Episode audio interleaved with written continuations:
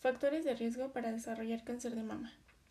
Existen factores de riesgo modificables y no modificables para desarrollar cáncer de mama.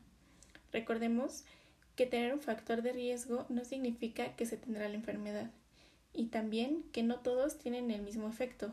Algunos factores de riesgo no modificables son la edad avanzada, es decir, que la mujer sea mayor de 65 años, la predisposición genética por mutaciones de ADN, antecedentes familiares de cáncer de mama, sobre todo familiares de primer grado, es decir, padres, hijos y hermanos.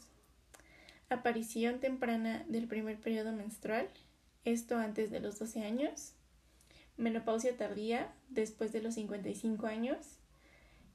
Edad del primer embarazo mayor a los 30 años.